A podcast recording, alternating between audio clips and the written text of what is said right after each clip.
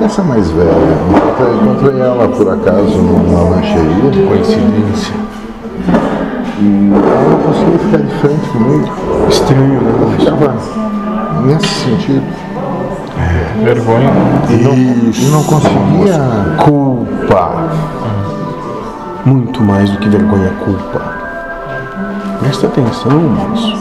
Eu lhe digo que isso eu não consegui ficar atento para essa percepção, para perceber nada.